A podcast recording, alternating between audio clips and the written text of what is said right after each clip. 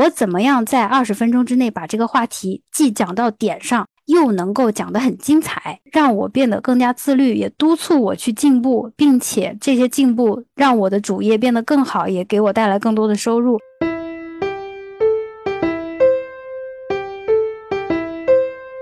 Hello，Hello，很高兴认识你，欢迎收听元宇宙。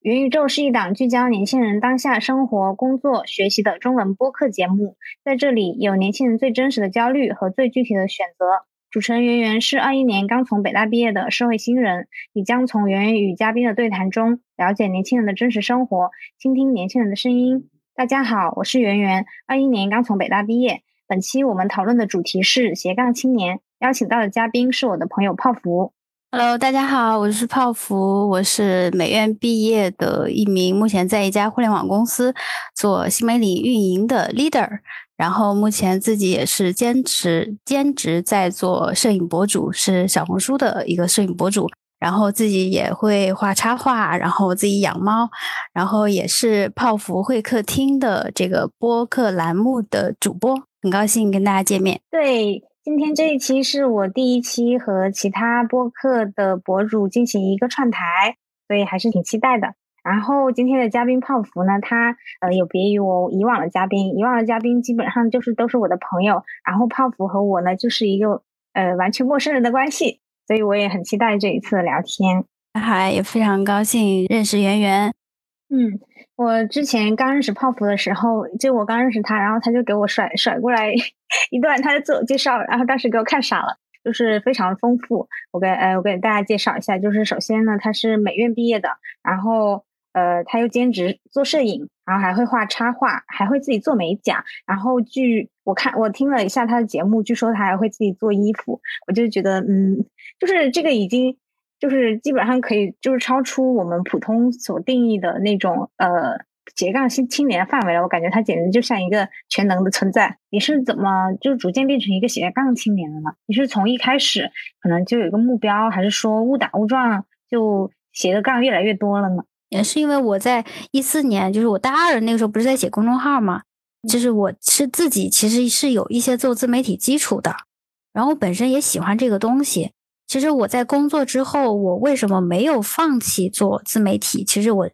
的原因是因为我觉得在做呃在做自媒体的过程中，我会去探索更多新的东西。就比方说，我在小红书平台，我应该怎么去做小红书平台的账号？我去 B 站或者是我去抖音，我应该做这个账号哪个领域有哪些新的东西？因为我只有自己跑一遍，我才能说，我到一家企业，我帮他们搭建新媒体团队的时候，我应该怎么去做内容方向，怎么去做账号，怎么做品牌。相当于说，我在自己做自媒体，其实是一个摸索的过程。我摸索的过程中呢，我会调整各种各种方向。比如说，哎，我我在那个好物种草的方向，我我可以发什么东西呢？我就开了一个号。那我在做摄影方向的话，我能开什么？开做什么内容呢？就我也有一个号。其实我就是在呃一开始，我是把我的副业，就是自媒体这一块，是作为一个我学习和成长的一个工具的。一开始我没有想想把它当做一个副业来做。偶然的一个机会是我在北京工作的第二年，那个时候我做的这个摄影的账号，就是突然一下子就涨了几千粉嘛。虽然说现在。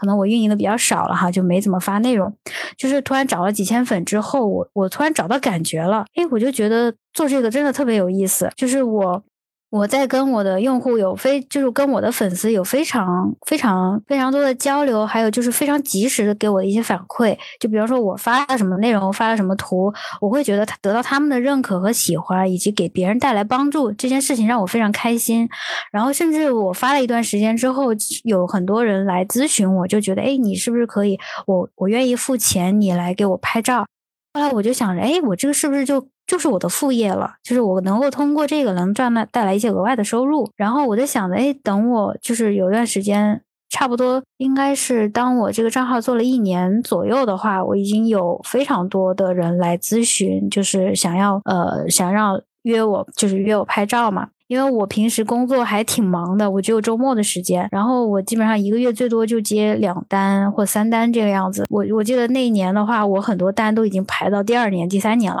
就是排的会比较久。然后我我那个时候就觉得这个真的是我的副业，我要好好把它继续下去。虽然说现在我更新的内容比较少，但是如果有这个时间的话，我还是会尽力去发相关的内容。未来的话，我觉得我可能就是说我不仅仅是接单了，我也可能说，哎，我会教别人怎么成为一个摄影博主。我觉得我希望去做这些事情。明白？我感觉就是。就我自己也是从二三年今年的一月开始，呃，更新我的播客。其实我是从去年开始准备，去年年底吧。然后因为就是它的一些上传规则原因，然后就是等到了今年的一月才正式的开始上传第一个第一期节目。其实做这期节目也是有一点为了鞭策自己的意思吧。我就在那个它的简介里面写，我每周六十点要更新。然后我基本上工作日晚上都在剪这个东西，所以我看到你有这么多的副业，就截止截止目前就是同时在做很多很多的事情，我觉得非常惊奇。因为我每天，我就发现我做这么一件事情，我都累死了，就是我觉得好累呀。对，我真觉得好累啊！我就就是我不知道为什么，嗯，你可以同时做这么多事情，然后好像不觉得疲惫，而且我我感觉我已经。就是在尽力压缩我的娱乐时间了，大部分整块时间都没有在没有在娱乐了。但是这样我都觉得自己非常累，我不知道是不是嗯是不是因为阳康的原因，就是每天晚上 到了十点多十一点，我就觉得很累很疲惫。不过我觉得这里可能还有一个原因是我早上起得太早了，因为我们上班上的非常早，我每天早上七点多起床。啊，我真的每天早上八点多才起床，因为我们公司不打卡，所以我这个上下班就比较随意一些。嗯，我每天七点十五起床，这个每天起床的时间就是我的痛苦时刻。嗯，我是，哎，其实我起太早。嗯，其实你说你，因为你现在就还是做播客为主，对吧？嗯因为我我的呃也不是，因为其实现在因为做播客，做播客它其实是要。运营非常多账号的，一般人做播客，他不仅要做播客本身，他还要去做微博、微信，还有其他自媒体。哦，就相当于说你一一一个方向的，就一个类型的内容，多平台运营嘛。对，但是我以前就是我有做微博，然后我就发现，就是如果你只是。呃，如果你没有没有加改动的，只去发你的内容的话，是没有什么意义的。因为每一个平台，对它有它不同的一些流量的规则和逻辑。如果你就把这些东西就是原样搬上去，它其实没有什么意义。嗯，而且其实我感觉这个人的欲望呢，他就是会嗯逐渐攀升。像我之前做这个节目，其实我想的是就是。我得给自己找点事做，我是这样想的。然后我想就是记录一下我自己的人生吧，就记录一下我和我的朋友，然后在我们青春的时候是怎样想的，关于很多很多的事情。啊，然后我也是希望借这个机会呢，和和很多可能不是那么熟悉的列表里的好友，去来一些深度的访谈。但是做着做着，你就会发现这个人呢，他是不可能不希望有粉丝的。对，对，嗯，我一开始真的就是觉得，哎，我只是记录一下自己的生活，有没有粉丝无所谓啦。但是真正做起来，你就会发现，有人真的去听了你的声音，然后或者是说有人真的觉得很棒啊，或者是给你一些评价，其实会觉得非常非常的开心。所以我现在，像我之前还说，就是我还说我要做那个微信公众号。结果我的微信公众号申请出来了，但是一篇文章都没有发，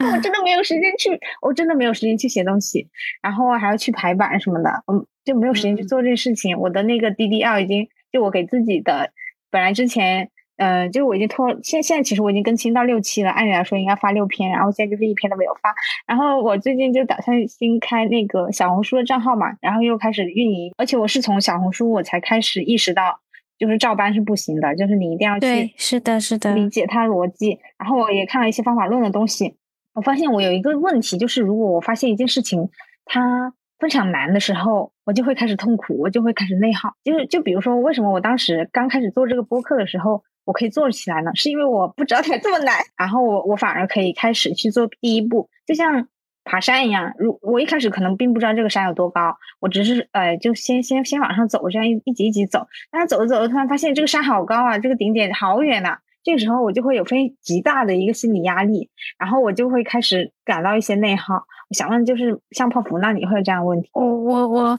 其实我自己做的内容以及平台应该算是非常非常多的哈。我做公众号、小红书、B 站、抖音和微博，然后。当然都是叫泡芙与果冻哈，但是我做的内容就是这些平台，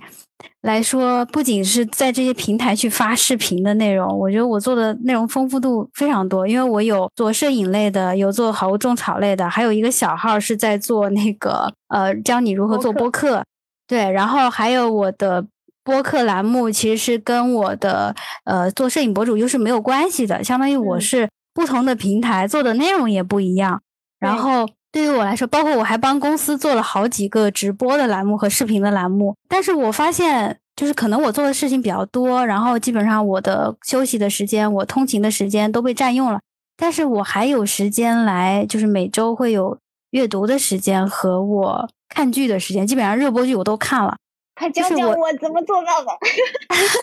就是我之前没有发现我原来效率这么高，我是从什么时候开始的？就是我一开始是从。小红书这一个平台开始做起的，我做的时候就是我会把这个时间我会这么这么去分配，因为我只有周末和上下班通勤的时间比较有空嘛，所以我早上在通勤的路上，我就会用这种在线的这种，比如说笔记软件，我会去想选题，就比方说我每天早上会在呃呃在地铁上刷十分钟的小红书，看一下这个热榜，看一下话题榜，然后再刷十分钟的抖音。再刷一下十分钟的微博和知乎，然后我花了这半个小时时间去刷这些内容之后，我立马就有了灵感，我要做什么，然后我就会列十到十五个选题，然后包括这个选题可以做什么什么样的内容，然后可以对标哪个账号啊，谁谁谁他也做过类似的内容，我我要怎么样才能做的比他好，然后我基本上这不十个选题就做出来了，然后有时候中午休息的时间，我可能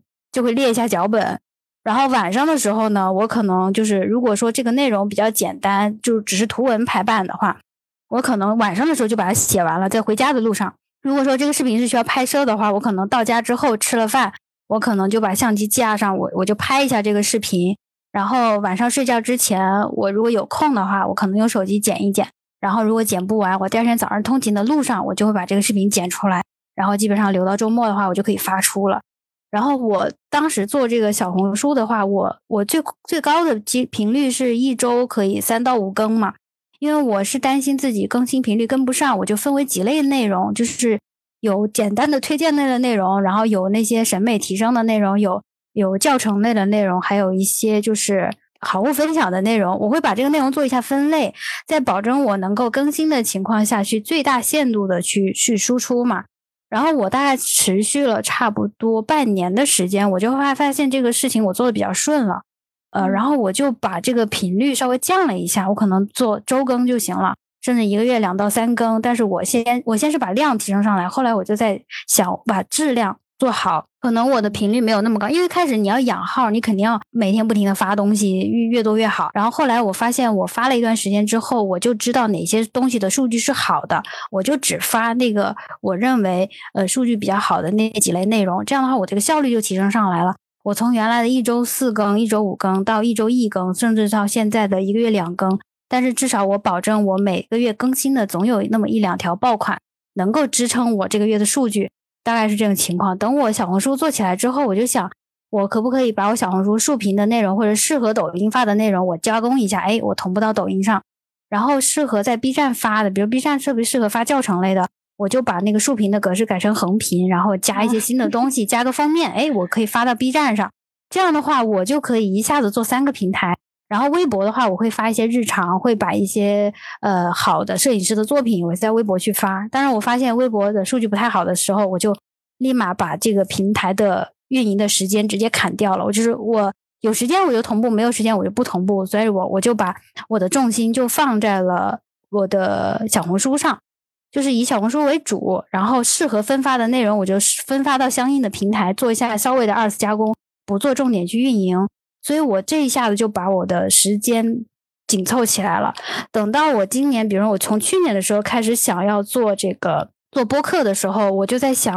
我要怎么在我能够更新小红书和小红书的两个账号的同时，我还能再做一个播客的音频栏目呢？然后我就在想，哎，我是不是有一个能够把这个时间复用起来？首先，我在播客去，因为我都是邀约一些陌生的嘉宾嘛。我去邀约这些嘉宾的过程中，我有可能会邀到能跟我合作做视频的，也有可能合作做拍摄的，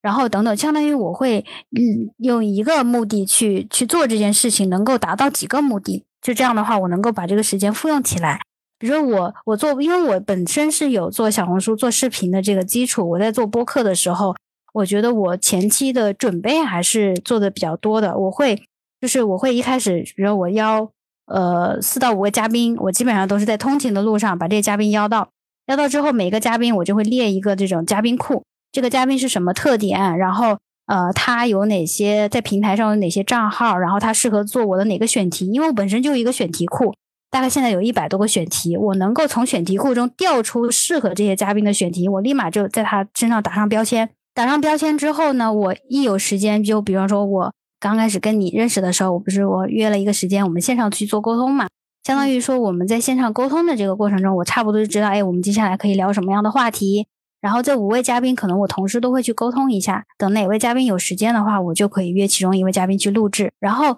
呃，录制的话，我会其实我会把这个时间把控的非常精准。就比方说，我希望我的播客都是四十五分钟到一个小时，就是四十分钟到六十分钟。那我会把我的访谈大纲的每一条都做好时间的规划。就比方说，我问第一个问题，我可能控制十到二十分钟。当你提前把这个时间限定的时候，你作为主持人，你和你作为嘉宾，你就会想，我怎么样在二十分钟之内把这个话题既讲到点上，又能够讲得很精彩。他会就是把这个时间，当你给他一个时间的时候，你就会想到我怎么样把这个时间利用的非常好。这个有什么好处呢？就比方说我在剪辑的时候，你就会发现，我会发，当我是拿一个小时的素材去剪辑，还是拿三个小时的素素素材去剪辑更容易呢？那肯定是一个小时更容易。刚好近期我也在看一本书，叫《NRP 的播客入门指南》，它就讲到，一开始你可以做十五分钟的播客，再做三十分钟，再再做六十分钟，就有这样的一个进阶的过程。你就会发现，就是做短的内容，其实对你内容的提炼能力是有很大很大的帮助的。当我受到这个启发之后，我会发现，我做任何的内容，我会非常的快。就包括我说到，我早上去去想选题。中午可能就跟嘉宾约好了，然后周末我就录制了，上午录制，我下午就剪辑出来，我当天就能发布。就是我可能会把这个速度提得非常的快。我第一期播客差不多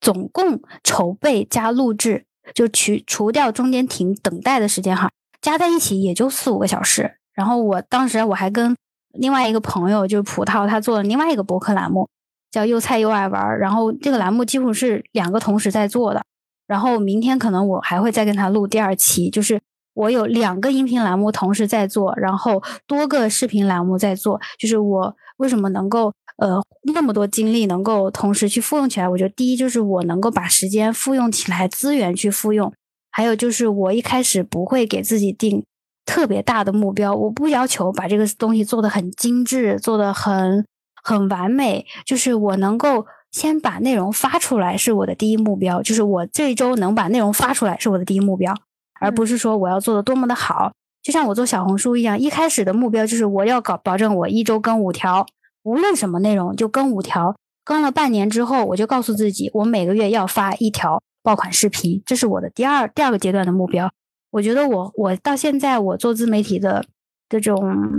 这种感觉，就是我一开始先把量铺上去。第二阶段，我在想我怎么把质量提升上来，这样的话我就可以省下大量的时间，我去看一些书也好，去认识朋友也好，然后我会看一些电视剧啊、综艺啊等等。就是你我我现在可能是因为做自媒体做习惯了，就我看综艺的时候，满脑子都想，哎，这个话题可以适合做我的选题，然后我就会很快的把它记录下来，相当于说我的很多灵感时刻，我能够很快的把它记录下来，这让我缩短了。很很多这种就是前期准备的，对思考的时间吧，所以我觉得我的时间利用率真的是非常非常高的。就是我当我在呃做这件事情的时候，本身我也很喜爱，我做出来也有成就感，我就觉得我在做这件事情的时候，就是我的这个心流时刻嘛。然后我我就会发现，我做的越熟练，我就会做的越快。然后我我大概就是这样的话，就是时间会这么这么去利用吧。嗯，其实我感觉这里面。就是最内核的东西，就是因为你喜欢，对，而且其实你做这些事情，其实你没有一个很功利的目的，是吗？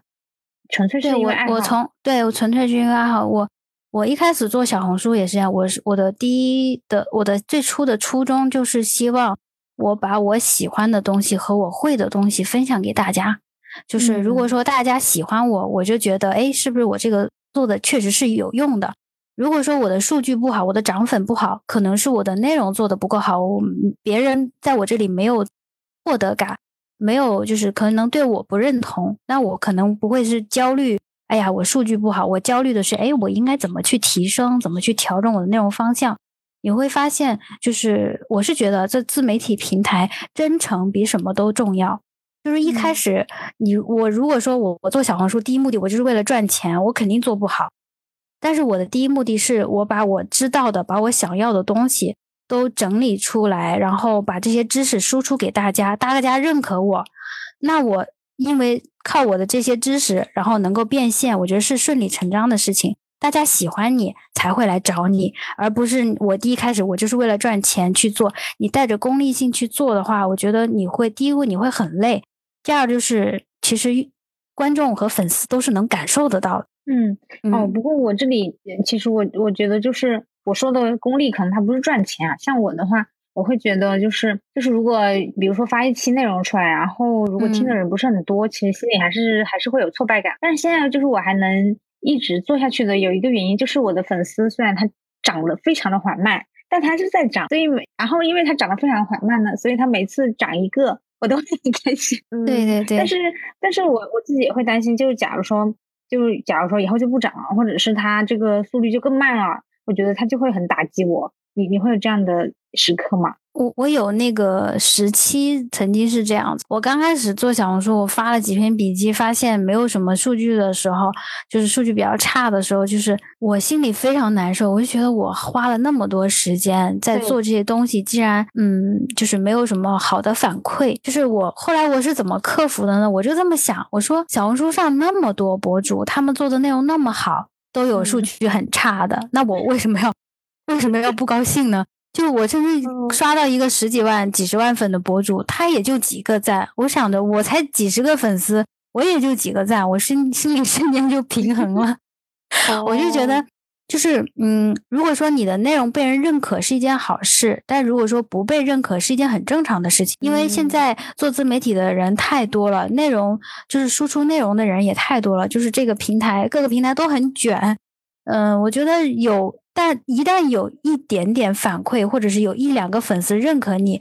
这个能给我很大的鼓励。就是哪怕说我这个月就涨了一一两百个粉丝，然后我也掉了不少粉丝，但是呃，我会觉得至少有这部分人在认可我。我觉得我去思考好的东西，哎，我在做自媒体的过程中，让我更自律了，让我认识更多人了，让我在我的主页上也有很大的提升。其实我一原来是个特别社恐的人，也不善于表达。但是你可能在跟我聊天的时候发现，哎，我还挺能说的。但是实际上，我不是一个特别善于表达的人，特别是跟陌生人。我是觉得，我自从做了自媒体之后，这方面能力提升了，而且我更加自信了。包括我跳槽找工作，我面试的时候，面试官也能够感受到我身上很强的那种力量。然后就是觉得，哎，你你还是就是他觉得，哎，你是不是呃，你你之前有做过主持吗？然后说你之前是呃经常做采访吗？然后怎么怎么，就是他能感受到，我就会觉得哇，原来我之前做这么长时间的自媒体的这种经验的一些积累，对，完全没有白费，我可以在我的生活中完全去用到。就比方说，我我我为了学播客，我。我为了学做播客，我会去买一些书，我会去请教一些前辈。我会发现，我以前不爱读书，我特别不喜欢读书，我静不下心来。但是我却因为为了做自媒体而去看一本书。然后昨天的时候，我也是因为要要为了去做一期直播，然后我花了两天时间读完了一本书，并且把那个读书的大纲做了一个思维导图。我觉得是我。自媒体让我变得更加自律，也督促我去进步，并且这些进步让我的主业变得更好，也给我带来更多的收入，让我就是这种状态也变得更好，而且让我自己变得更加自信。我觉得这种良性的循环是一直在往复往复的，一直在给你一个正反馈。对的，对的。嗯，其实你上班也挺忙的。那你一般是多少点下班呀？因为我们公司不打卡嘛，我早上基本上十一点前到，然后晚上如果没有特别的事情，如果晚上没有直播，然后没有特别紧急的事情的话，我基本上六点多一点就走了。啊，十一点 六什么？这也太快乐了吧！啊，可能我们公司之前是属于外企嘛，后来才是在中国区独立的，然后就是属于呃风格上还是偏外企的，大家都不太鼓励加班，基本上到点儿就走了，就你有事儿你就干，没事儿没有人会强迫你要留下来怎么样？可能我的领导走了比我还早。哦，所以你之前一直说就是你还挺忙，然后下班以后，我就在心里默默的赞叹，瞧瞧人家，瞧瞧我。哎，但我近期确实比较忙，我一周大概会有三天，两到三天会晚一点，可能比如说到七点多、八点这样下班。嗯，那如果就是呃，就是然后回家，然后呃，就是做完自己琐碎的事情啊，什么吃饭啊、洗澡啊，最后剩下来能够做自媒体的时间，一般是大概每天有多少个小时啊？我觉得至少有，你看我我会把通勤的时间算上，我早上通勤一个半小时，然后下班通勤一个半小时，就有三个小时了。嗯，然后我到家之后，比方说我假如说我七点下班，我八点半到家，然后我吃完饭九点多，呃，然后除去洗澡的时间，应该还有两个小时。嗯，因为我睡觉比较晚，我大概一点半才睡觉，然后然后每天大概有。四个小时吧，三四个小时是会花在做自媒体和选题上。你说更新内容很焦虑啊，对数据很焦虑，那个其实我可以补充一句，就是你不要把就是把一个事情一定要做的特别完美。如果说你觉得做不好，你就不做了呗。如果你你觉得能更新好，你如果能能把它内容更新了，然后发出来，呃，就你就就 OK，就降低自己的阈值吧。哦，降低自己的期望值，你不要想着就是说，哎，我这个发出来要涨多少粉什么的，你就想着，哎，我能发出来就已经很大了，就给自己一些心理暗示。我现在就是，我每周只要有更新，我就特别快乐。哦，但是你这样，你不怕自己就越来越烂吗？就是你的阈值越放越低，怎么办呢？你这个问到我了，不会啊，不会啊，就是呃，这第一步嘛，你的阈值低，就第一步，我是先我要做到，我要保证。多少次的更新，我这第一步我做到了。然后你把这个目标定的更细一些，就是就比方说，我会每天给自己列一个清单，我第第一步要干什么，第二要干嘛。你先把容易的事情做到了，你就会让鼓起勇气做第二件事情。嗯，对吧？我大概是我是这种形式，就比方说，等到我更新我能做到了，我每周去更新，我就想着这一条我一周能不能做一条。就比方说，呃，数据稍微好一点的，哎，如果做不到，我就在思考我是哪里有问题，而不是去想，哎，我我好难过啊，我很很不开心，我就把这个注意力转移到其他的地方，这样的话我就没有那么辛苦，没有那么累了。就是其实我经常发很多内容，也没有人看啊，但是我我还是挺快乐的。嗯嗯，那其实就是像你现在做的事情很多啊，很好奇，就是。你现在每天的一些业余的生活，比如说周末啊，一般是怎么度过的呀？周末如果周末两天都没有事儿的话，我周六一定是在家睡到中午，然后下午的时候我就会呃整理在家整理一下自己的素材，看看电影，看看电视剧，然后看看综艺什么的，在家休息。然后第二天我可能比如说出去逛个街啊，出去吃饭呀，去哪儿打个卡呀，怎么的？怎么感觉都在玩啊？对，然后呃，还有就是，就是我除了周末在家剪视频、拍视频，然后拍摄以外，其他的时间就是看剧，然后偶尔看一下书，然后约朋友出去玩儿。就比方说，明天我跟朋友去天津看日出，就是昨天晚上突然决定的，就是大概这样的。太羡慕了，我现在就是哎，周末就是忙得跟企业家似的，经常就是很多事情要做，主要就是因为我。过年那段时间，这个播客的很多剪辑的准备工作给落下来了，所以最近这段时间就是在找一些嘉宾，然后还有就是做一些录制还有剪辑的工作，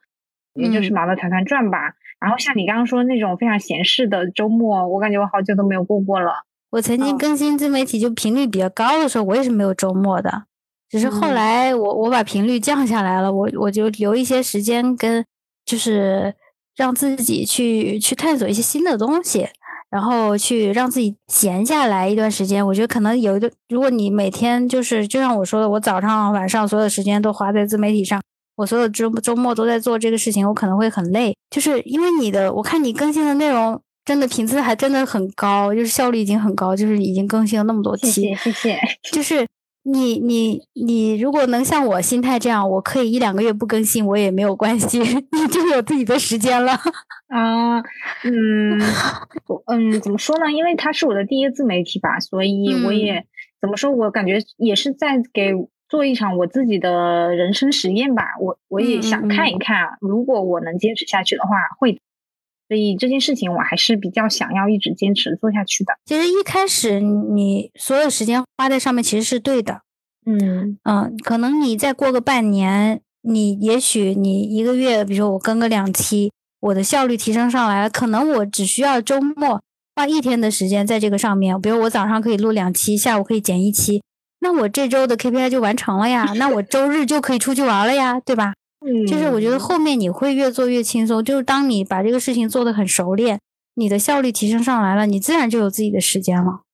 嗯，好的，谢谢你，谢谢你安慰我，我感觉 受到了宽慰。嗯，其实也是想聊一下，刚才你有提到，就是你有两个播客嘛，一个是泡芙会客厅，还有一个是又菜又爱玩，嗯，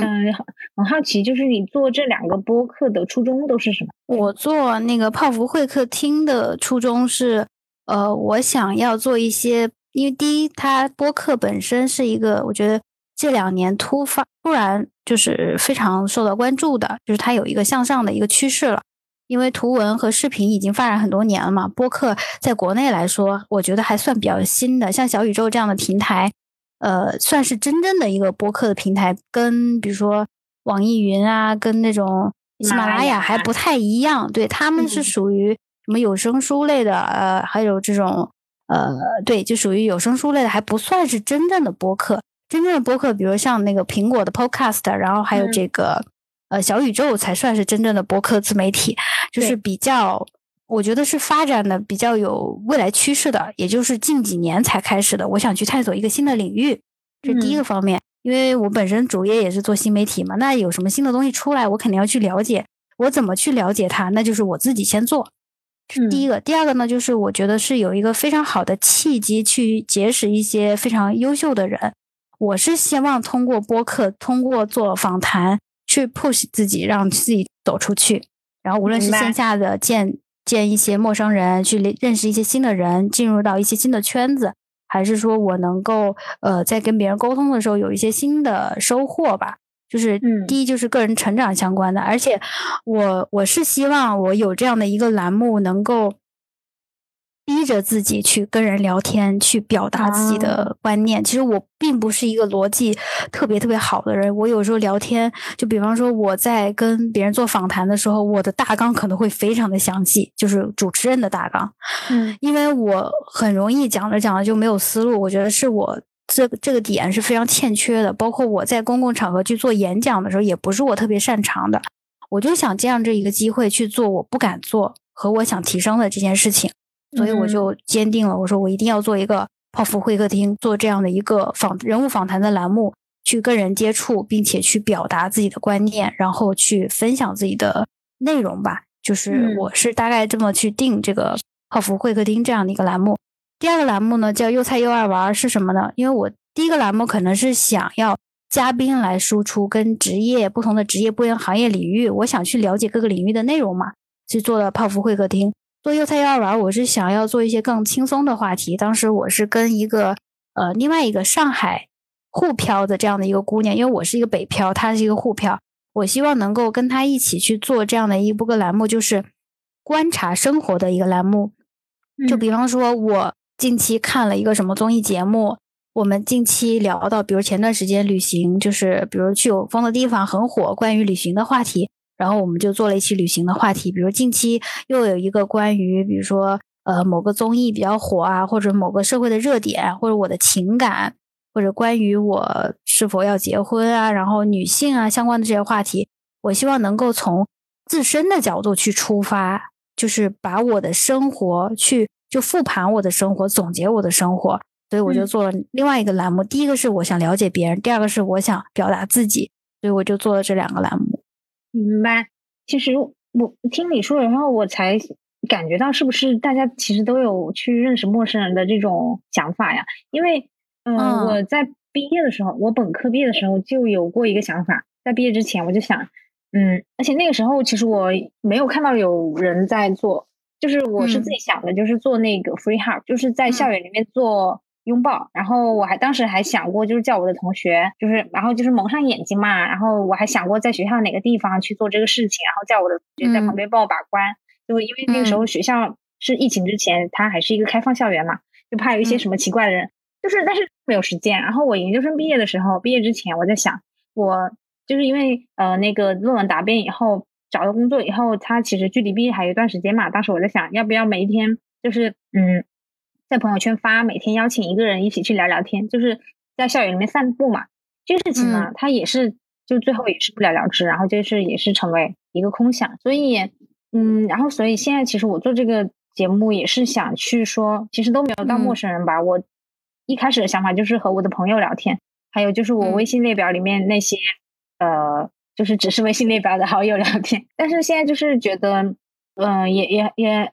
嗯，其实我觉得我和别人聊天，是因为我做很多事情，我总是有一种，就是有点像在做社会观察那种田野调查的视角，就是我总是很好奇别人的生活是怎样的。比如说我在外面，比如说我打个车，然后我都跟我都能跟那个司机聊上，就是嗯，我能聊到，比如说他在广州租房要多少钱，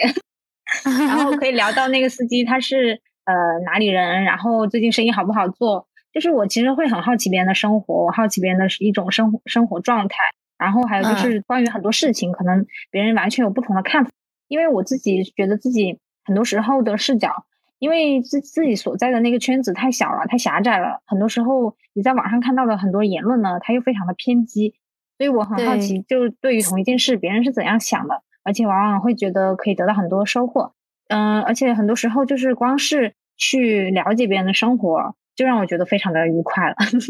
对我也是。其实我我自己就是不是做客播客，我虽然说每个栏目才发了一期嘛，其实我现在已经筹备了大概五六期，都还没有录制。我会发现我在跟每个人去前期做沟通、去调研的时候，我就已经发现哇，原来我不仅在调研这一个人，我还在发现他背后。他所在的一整个行业和一类人群的生活和工作，还有他的一些观念，他的原生家庭导致他为什么会有这样的决定，以及他现在做的这件事情是怎样的，以及他背后的这个行业，比如他是金融行业的，他是呃，比如说影视行业的等等，我就发现，哎，我在跟这个人的交流的时候，我会扎下来去看他背后的这些东西。可能如果说我不做播客，我不做访谈的话，我真的没有机会。对，或也没有这个动力自己这么去做。嗯，明白。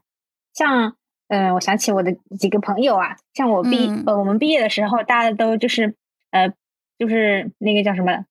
呃，泪那叫什么，执手相看泪眼，大家都说以后毕业以后一定要常联系啊，什么常打电话、常打视频。然后结果呢？结果毕业以后，就大家都很忙嘛，然后就对对对，很很少有这种深度聊天的机会。所以，嗯，我也是就是用这个平台，就是。嗯，去增加了很多这样的机会吧，我自己觉得就，嗯，会比之前会好很多。嗯，其实很好奇，那泡芙，你现在的就是关于未来的有会有什么理想吗？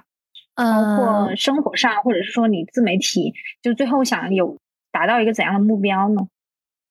嗯，我现在生活的状态，我觉得还是挺满意的。就是我把我的主业和副业平衡的还算比较好。就是我在做副业的过程中，我没有耽误到主业的发展，反而让我的主业变得更好。然后，比如我现在的工作啊，薪水，我觉得都还比较满意的。嗯，就是近几年的，你说理想生活上理想吧，我就想，嗯，能够。尽快定下来，我是要在北京定居，还是去某个城市定居，然后有自己的房子，那我就不需要我考虑我在搬家呀什么的，就应该是近期的一个想法，就是希望这两年能够定下来在哪个城市定居，然后希望有自己的影棚，能够不用在外面去找别的地方拍照了，然后这是我的一个想法吧。如果说自媒体这块儿的话，我是希望。它还是我的副业，我不想这么快让它变成我的主业，因为，嗯，如果说我纯粹是因为自媒体的话，还算是创业吧。如果自己去创业，我觉得还是有风险的。当然，我也不是，呃，如果说别人会让我提建议的话，我可能不太建议大家，就是，呃，在自己的主业领域没有深深耕很多年，你可能你在做纯内容输出的自媒体的时候，你会走不远。所以我在想，就是我还是要有自己的主业，然后自媒体的话，呃，希望能够做的更顺一些。然后，因为我自己一个人，我做那么多内容，确实我想法很多，但是我发现我一个根本就做不来。我希望我能再找，在未来的话，我能找一个呃，组建一个自己的小团队，比如说有人帮我一起去做，呃，比如说我有一些想法，比如我一些后期的内容，可以让别人来帮我。去做的话，这样能节省我很多的时间。我只需要出策划，跟嘉宾去对接，然后一些呃重复性的工作和这种机械性的工作，能有其他人来帮我来做，然后也能够辅助我去做一些商业化的东西。当然不是那种比如说签 MCN 机构啊，我还是想呃有自己的团队来做这件事情，然后我有更多的精力去思考更多的内容。也许在未来的某一天，我不想要干主业工作了，我不想给别人打工了。我想要过得更自由了，哎，我就会自然而然的这个自媒体，我的副业就自然而然能变成我的主业，就有一个非常顺滑的一个过渡吧，这是我未来的一个理想吧。哦，原来是这样子，那就是像泡芙，你毕业这么多年，有没有对刚毕业的这种年轻人的建议啊？就关于自媒体这一块的话，其实关于对那些刚毕业的学生，呃，我强烈的建议不要说太相信自媒体能够就是很容易，然后很快赚钱的这种神话。因为现在很多视频都在刷啊，怎怎么教你做自媒体，月入多少万，年入多少万，这种毕竟是少数。就是我我始终相信一个事情，就是你的付出跟你的收获一定是相嗯成正比的。你在这个事，你在这件事情上所花的时间，一一定是跟你的收获是成正比的。如果说你把你在做呃自媒体的这个时间花在你的主业上，我相信你的回报肯定比自媒体还要高。所以就是前期的话，不要去花太多的时间在做自媒体上，可以做一个平衡吧。就比方说，你可以在主页上花百分之七的时间在。在自媒体上花百分之三十的时间，一定要把自己目前最重要的事情先做好。你有了闲闲暇时间，有了空余的时间，在不影响你自己做最重要的事情之后，再去做自媒体，我觉得是一个比较好的状态。我特别不鼓励那些一毕业就去呃做自由职业，就就去做自媒体，想着哎，我不是要不要上班，这种可能你会你一定会后悔，因为我从我自己。做这么多年，就是自媒体加自己工作六七年以来的经验，就是，呃，如果说你想要把自媒体做好，也就意味着你要前期至少一两一年左右的时间，你要牺牲掉自己所有的娱乐时间，这是一定的，就是你的时间和你的付出，一定是需要这么去做的。然后同时，你你还要思考一个问题，就是你付出这些时间不一定有回报。嗯。是真的，因为你可能毕竟火的人，他一定的成分是你内容做的好不好，还有一定成分是有一小部分的运气成分，有可能你就是火不了，也不是说我内容不好的原因。所以就是你你在想，你付出的这个时间，假如说可能没有回报的话，你愿不愿意再坚持下去？也就是说，我做自媒体这么多年，我是觉得我的痛苦跟快乐是并存的。痛苦的是，我可能刚来北京的前三年，我基本上是。呃，没有什么时间出去玩、出去聚会啊，出去什么的。我跟我的大学同学在北京一年都见不到两次面，就是因为我太忙了。我每天都在剪视频，每天都在做做内容。但是快乐的是，我发现我呃。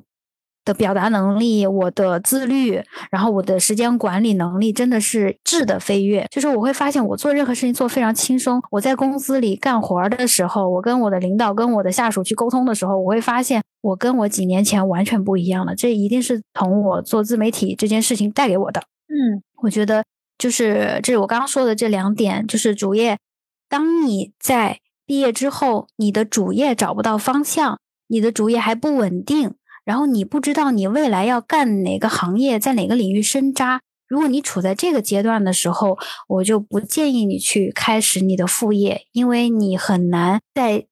仅有的时间内做好那么多事情。我一开始没有在自媒体上花那么多时间，我可能那个时候只是在周末的时候花这个时间，因为我是在来北京两年之后，我就坚定了我一定要做新媒体这个岗位，我一定要做到。从基本的呃编辑、新媒体编辑，一直做到呃品牌的这种运营等等等等，我要一步步走到哪个地步，然后去哪样的公司，我希望达到怎么样的薪资水平。当我坚定了这条路之后，我就可以有精力去做我的副业，呃，而不是说我在主业还迷茫的时候，你花太多的时间去放在副业上，其实会得不偿失的。假如说我在探索我主业的时候，我去做副业，能够帮助我更好的去探索我的主业，这个没有问题。就是不要顾此失彼。我觉得你想做什么就去做。呃，我还是非常鼓励普通人去做自媒体的，因为我自己做自媒体这么多年，我觉得给我带来的收获是非常非常多的。就是，嗯，你会发现你的思维方式，你做事情的方式会有很大的呃变化。所以就是刚刚说的，就是你规划好你的时间，在某个阶段，什么事情最重要。你要花哪些时间和精力在哪些方面上？如果这个你定好了，你就去做吧。就是你做任何的事情，你只要付出了，肯定是会有回报的。无论是在回报在哪个层面之上，这是我对呃应届毕业生的一个建议。嗯，刚刚泡芙跟大家分享了对应届毕业生的一些建议，然后我自己其实也是刚毕业一年多，我感觉就是心里也觉得非常的宽慰。像自媒体这件事情的话，我也是刚刚在起步。今天聊天感觉学到了很多，也欢迎大家去关注泡芙的播客栏目，叫做泡芙会客厅。这档节目的话，主要是他和一些呃陌生人嘉宾聊天，然后我也听过，感觉特别有意思。还有一期是又菜又爱玩，嗯，欢迎大家去关注。今天也非常开心跟圆圆聊了这么多，可能我们讲。的内容比较多哈，呃，无论是我自己的主业，然后还有我的做自媒体的一些看法，呃，也希望今天我的分享能给那些在做职业选择和以自己的主业和副业，以及在自己个人成长和进步方面有一些迷茫的同学有一些些的帮助。然后我的小红书的账号叫做泡芙与果冻，如果大家对于摄影感兴趣，也想要学习怎么当一名摄影博主的话，也可以去小红书搜索我的 ID。然后也希望圆圆的播客能越做越好。